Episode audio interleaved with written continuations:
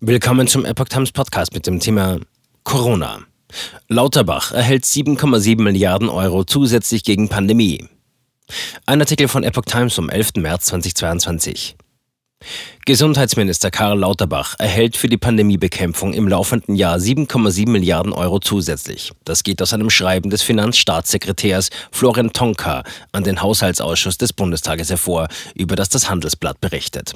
Begründet werden die zusätzlichen Mittel mit überplanmäßigen Ausgaben zur Bewältigung der Corona-Pandemie. Der größte Posten entfällt mit 4 Milliarden Euro auf die Finanzierung von Corona-Tests. Es folgt der Versorgungsaufschlag für Krankenhäuser, die Corona-Patienten behandeln. Er beträgt 1,8 Milliarden Euro. Ebenfalls mehr Geld wird für die Impfungen benötigt. Hier rechnet das Bundesgesundheitsministerium mit Ausgaben in Höhe von 1,5 Milliarden Euro. Hinzu kommen noch weitere kleine Posten, etwa 300 Millionen Euro Zuschuss für den Gesundheitsfonds, aus dem die gesetzlichen Krankenkassen ihre Ausgaben finanzieren.